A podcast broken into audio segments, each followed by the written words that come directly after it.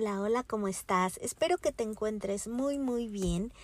Quiero darte la bienvenida a este, el primer episodio del podcast Fragmentada y Fabulosa. Espero que te guste mucho. Hoy vamos a tratar un tema un poquito que está como de moda, pero antes de empezar con el tema del día de hoy y decirte de qué se trata, quiero platicarte un poquito acerca de por qué se me ocurrió hacer este podcast, eh, qué quiero transmitir, de qué se trata y el porqué del nombre. Primero que nada, quiero contarte que hay una película que a mí me encanta, que se llama Fragmentado. Es una película que habla de el trastorno de personalidad múltiple. Este personaje tiene como, no recuerdo bien si son 12, 13 o hasta 20 personas en uno solo y hay una que comete eh, crímenes. Está muy fuerte la película, pero es muy buena. No es que yo tenga ese trastorno, no, aún no lo he detectado, pero la verdad es que a mí me impresiona mucho la mente del ser humano. Somos personas, eh, nuestra mente es capaz de hacer maravillas. Y dentro de esta película te das cuenta de que es un personaje que vivió un trauma de pequeño tan fuerte que sus otras personalidades lo quisieron proteger y poder ser funcionales en este mundo. Y creo que todos tenemos eh, ese nivel de trastorno hasta cierto punto. Porque creo que todos somos como, tenemos como mil personalidades en una sola. Eh, o no sé si solo a mí me pasa, pero yo creo que somos bien distintos dependiendo o de la situación o de las personas con las que estamos. Somos muy diferentes cuando estamos con los familiares, con los que hay confianza, somos muy diferentes con compañeros de trabajo, somos diferentes con nuestros hijos, con nuestra pareja, y somos muy diferentes cuando estamos solos, ¿no? Y, y cuando llegamos a cierta edad, hay mucha gente que empieza desde los 20, 30, 40 a empezar a indagar en el autoconocimiento. Te empiezas a dar cuenta que si empiezas a balancear todas estas facetas tuyas, aprendes a ser mucho, mucho más feliz y te conviertes en alguien extraordinario. Y de ahí viene el fabuloso, porque creo que todos estamos hasta cierto nivel fragmentados, pero somos maravillosos. Somos fabulosos. Y es por eso que le puse ese nombre. Ahora, ¿qué es lo que yo quiero transmitirte? Pues muchas cosas. La realidad es que eh, esta idea ya viene dándome vueltas en la cabeza desde hace un año, un poquito más, porque a mí me gusta mucho escuchar podcast. Y, y, y fíjate que, que me gusta conocer de muchos temas, como mujer, como mamá, como mujer de esta edad, en este mundo pandémico, pospandémico, en este planeta tan loco, tan difícil y tan complejo, creo que entre más conoces, entre más te enriqueces, entre más aprendes de distintos temas, eh, vas, vas siendo un poco más, más pleno, te vas estructurando un poquito mejor. Y creo que te vas enriqueciendo muchísimo. Y cuando te vas enriqueciendo, eh, creo que eres más feliz. Entonces eso es lo que quiero transmitirte. La verdad es que quiero hablar de muchos temas en general. Quiero hablar de salud, quiero hablar de inteligencia emocional, psicología, quiero hablar de trabajo, quiero darte tips, belleza, también ejercicio, todo lo que me gusta que tal vez te podrás sentir identificado conmigo, tal vez no. y es por eso que el tema del día de hoy me llamó mucho la atención. Es un tema que la verdad he platicado mucho eh, con mis amigas, con mis amigos, y, y siento que está mucho de moda a nivel de que la relación es tóxica o el, en el trabajo es un ambiente muy tóxico, ya todo lo llamamos tóxico. ¿Y a qué se refiere tóxico? Pues algo que te hace daño. Y pero a nivel psicológico pues sí tiene una definición y habla de estos patrones de comportamiento que generan problemas emocionales. Y bueno, ¿Qué pasa cuando tienes una familia tóxica y no te das cuenta? Mm, pero sabes qué? Te das cuenta de ciertos detalles que no te gustan, que te hacen sentir incómodo y que a lo mejor hasta te lastiman y que son como banderitas rojas que te empiezan a hacer alejarte y eso no está no está nada bien.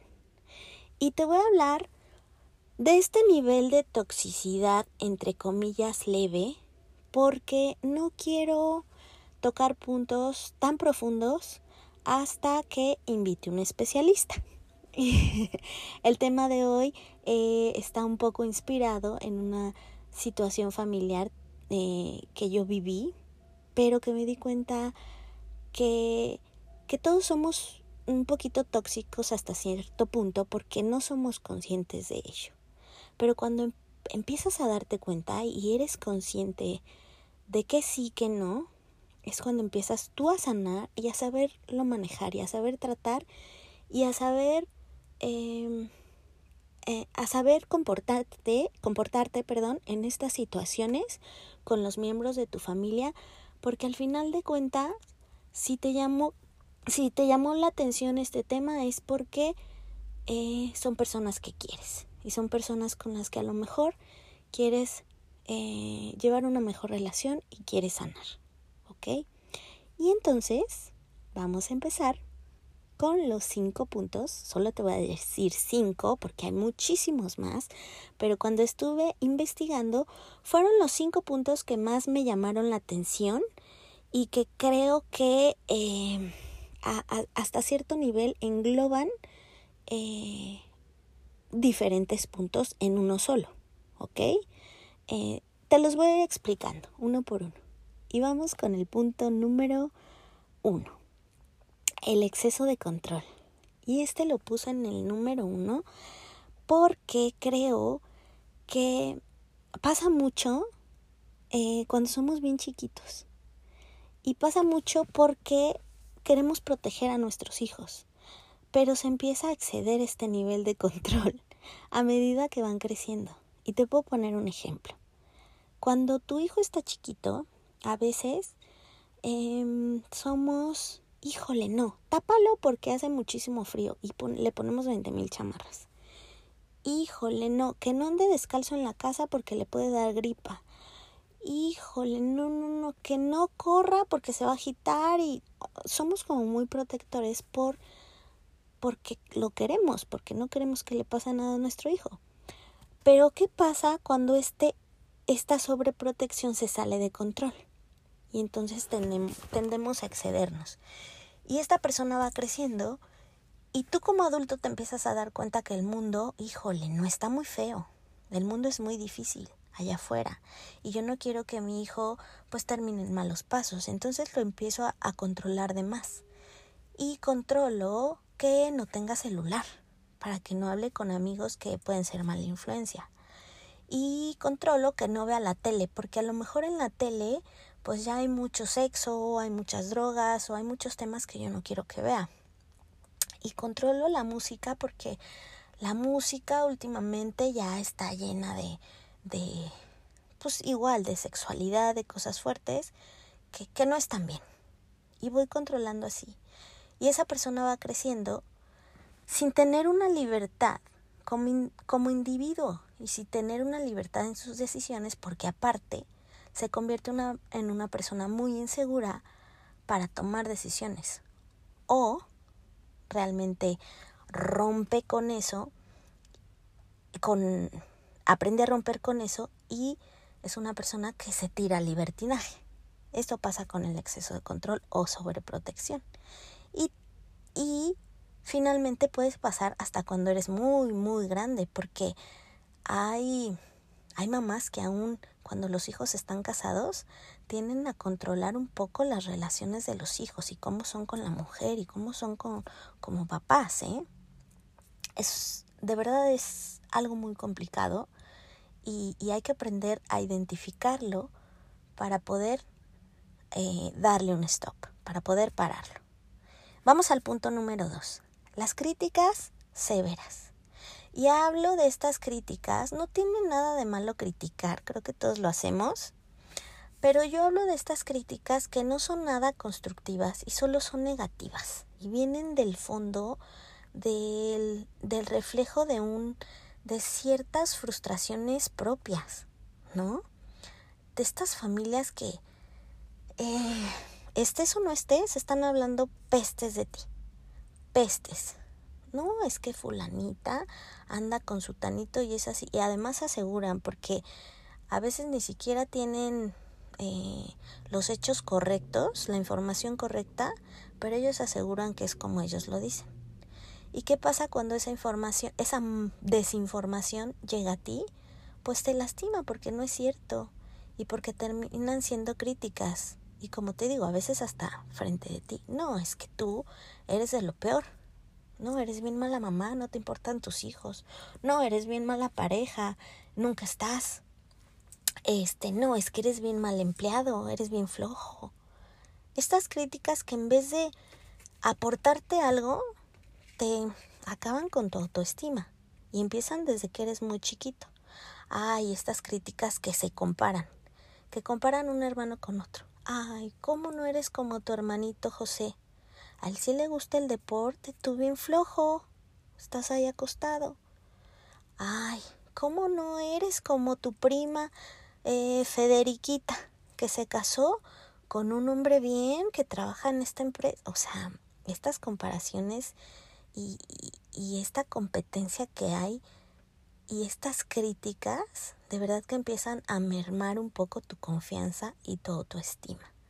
Y ojo, porque tienes que aprender a que se te resbalen, ¿no? Porque mientras tú estés trabajando en ti, en ser mejor persona, esto, estas críticas, no te deben de importar. Punto número 3. La manipulación emocional.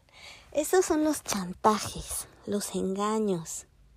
Híjole, en los papás y las mamás es muy común también. Se me vienen varios ejemplos a la mente esta mamá que, ay, eh, dile a tu papá que por favor me mande más dinero porque la verdad es que no alcanza. Bueno, a veces sí pasa, pero a lo mejor la mamá se lo está gastando en otra cosa. Entonces chantajean al hijo para que vaya y le diga al papá y puede ser hasta cuando estás casado o divorciado. O cuando las mamás ya están grandes de repente llegan a vivir a casa de los hijos o las hijas con sus parejas y con sus hijos y, y, empiezan a meterse un poco en la dinámica familiar y en cómo es la educación y en cómo se llevan con, con sus esposos o con sus esposas, con sus parejas. Y pero si cuando tú quieres poner un alto, te chantajean diciendo, es que ya no te importo. Pues sí, y yo fui tu madre y te cuide tanto tiempo y a ti ya no te importó. Esto es un chantaje emocional y es un peso y una carga muy fuerte porque como hijo tú haces todo por amor. Estoy poniendo solo un ejemplo, pero hay demasiados tipos de manipulación emocional. Porque hasta de los hijos puede haber manipulación. Es que tú no me quieres, papá, por eso no me compras ese coche. Ay, hasta hable más fresa. pero así hay, los hay hay que pararlo también. Número 4. Conflictos constantes. Y aquí, con esta palabra conflictos constantes, la verdad es que lo primero que se me viene a la mente es esas familias que se faltan mucho al respeto y piensan que es chistoso. O a veces ni siquiera piensan que es chistoso, simplemente se faltan mucho al respeto, hay insultos y terminan siendo violentos, ¿no? como cuando se juntan estas familias muegano que se ven cada fin de semana, cada fin de semana, cada fin de semana. Y son muchos, ¿no? Y entre broma y broma se echan bromas hirientes, pasivo-agresivas. Y entonces los conflictos empiezan a ser como bolas de nieve, de nieve, perdón, y terminan hasta en golpes. Ah, eso se me vino a la cabeza, aunque podrían ser a un nivel más pequeñito en tu digamos, en tu círculo interno familiar. Podrían ser con tu pareja, aunque no tengas hijos o tengas hijos, eh, cuando siempre hay conflicto, sabes que vas a llegar a la casa y tienes un hoyo en el estómago porque siempre hay un problema por algo. ¿Ok? No es sano. ¿Quién va a querer estar en una relación o ver a un familiar que siempre te va a hacer sentir mal por algo o siempre va, sabes que va a acabar una situación que iba a ser divertida, bonita, termina siempre en un problema, porque lo sabes, sabes que así va a ser. Y por último, me voy a ir al punto número 5. y este punto es el distanciamiento emocional. Este punto, la verdad, que me pareció un punto muy fuerte, porque creo que, que se refiere a cuando hay una falta de afecto, no hay un vínculo afectivo entre ese miembro de la familia. Eh, ¿Qué ejemplo se me viene a la mente? Este de los papás que aportan económicamente maravillas, maravillas. Tienen, los hijos tienen todo, no les falta nada. Vestido, ropa, viajes, escuelas, lo que quieren los hijos lo tienen. Pero a lo mejor es un papá que nunca dice te amo y a lo mejor eh, nunca le da un abrazo, un beso, me refiero a este distanciamiento emocional. Otro ejemplo de este tipo de distanciamientos podrían ser precisamente el que se deriva de los conflictos. Ya te peleaste con el primo que con el que te llevaba súper bien, pero como se molestó contigo por algo que dijiste, mm, te hizo la ley del hielo. Y ahorita la ley del hielo en la actualidad es te bloqueo de todos lados, ¿eh? Yo lo he hecho. Yo lo he hecho, pero ya lo he hecho cuando es a un nivel que ya de, de plano la persona no entendió, pero eh, hay gente que lo hace con mucha facilidad y es no puedes hablar conmigo, no puedes verme en mis redes sociales, no me puedes encontrar y a lo mejor te quieres disculpar o a lo mejor quieres platicar, no sé, te quieres acercar. Y, y te ponen, pero cielo y mar, o mar y tierra, como se diga esa frase, de por medio para que no haya contacto. Entonces, este, este distanciamiento, este, esta barrera tan fuerte, pues duele, duele mucho. Aunque es algo que tú también puedes aplicar cuando eh, te están lastimando demasiado. Eso también se vale. Em, también creo que se refiere a esta falta de, de ser cariñoso, de aprender el amor desde que eres pequeño y entonces vas creciendo y haces relaciones muy frías porque no sabes cómo dar amor, porque no sabes cómo expresarlo y, y, no lo haces a un nivel consciente. ¿Ok? Eh, estos cinco puntos que toqué hoy, como te mencioné, yo los toqué porque creo que engloban eh, la toxicidad eh, que se puede mejorar, la toxicidad que se puede hablar, que se puede platicar, que pueden llegar a, a términos buenos, que pueden poner límites, que, que puede haber una comunicación para lograr mejorar una relación con quien sea, con ese miembro de la familia con el que tú quieras mejorar.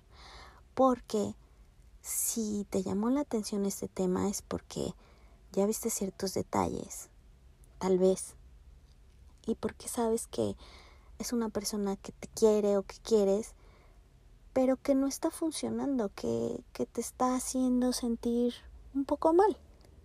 Entonces es cuando se vale modificar, se vale comunicarse, se vale cambiar y se vale mejorar. Como te dije, eh, lo que quiero transmitirte es siempre aprendizaje, es siempre conocimiento, es siempre crecimiento y siempre llegar a enriquecernos eh, con estos episodios. Espero que te haya gustado mucho. El consejo del día de hoy que yo te voy a dar es ser la oveja negra de tu familia. ¿Ya qué me refiero con que seas la oveja negra? Eh, en esta búsqueda de autoconocimiento personal, de sanación que yo he llevado en estos años, eh, cuando, cuando vas trabajando con terapeutas, con consteladores, me refiero a todo tipo de terapias, ¿eh? eh mucho viene de los patrones que seguimos y de cómo hay que romperlos. Y es por eso que te digo que seas la oveja negra, pero en el buen sentido, en que rompas los patrones que hacen daño, en que rompas todos esos patrones tóxicos que sabes que no te, no te están dejando ser 100% pleno y feliz. Y aquí encontrarás críticas, eh, aquí encontrarás personas que te van a juzgar, que van a decir, ah, está loca, es bien rara, es que por eso no se lleva bien con la familia, lo que sea. Mientras tú estés en un camino de crecimiento y de lograr hacer mejor ser humano, te aseguro que después eh, a lo mejor esas ovejas se van a unir a tu rebaño. A eso me refiero. Sé la oveja negra, rompe esos patrones que hacen daño y sé feliz, ¿ok? Repito, espero que te haya gustado mucho este episodio y que escuches el siguiente. Te deseo un excelente día. Te mando muchos abrazos y sé feliz.